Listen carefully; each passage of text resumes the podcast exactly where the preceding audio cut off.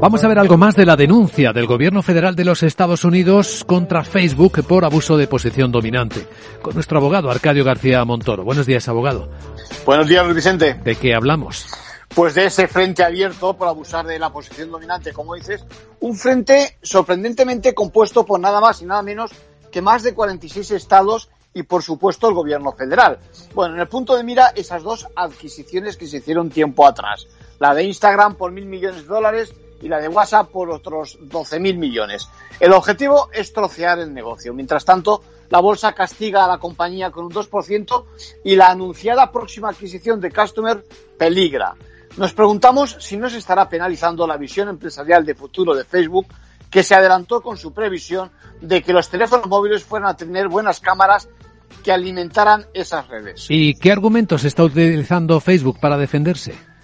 Pues frente a esas acusaciones del regulador de haber adquirido a sus rivales emergentes para fortalecer su posición, Facebook argumenta que las dos operaciones, las dos, fueron previamente aprobadas por la administración demócrata de Obama, que ahora también le ataca.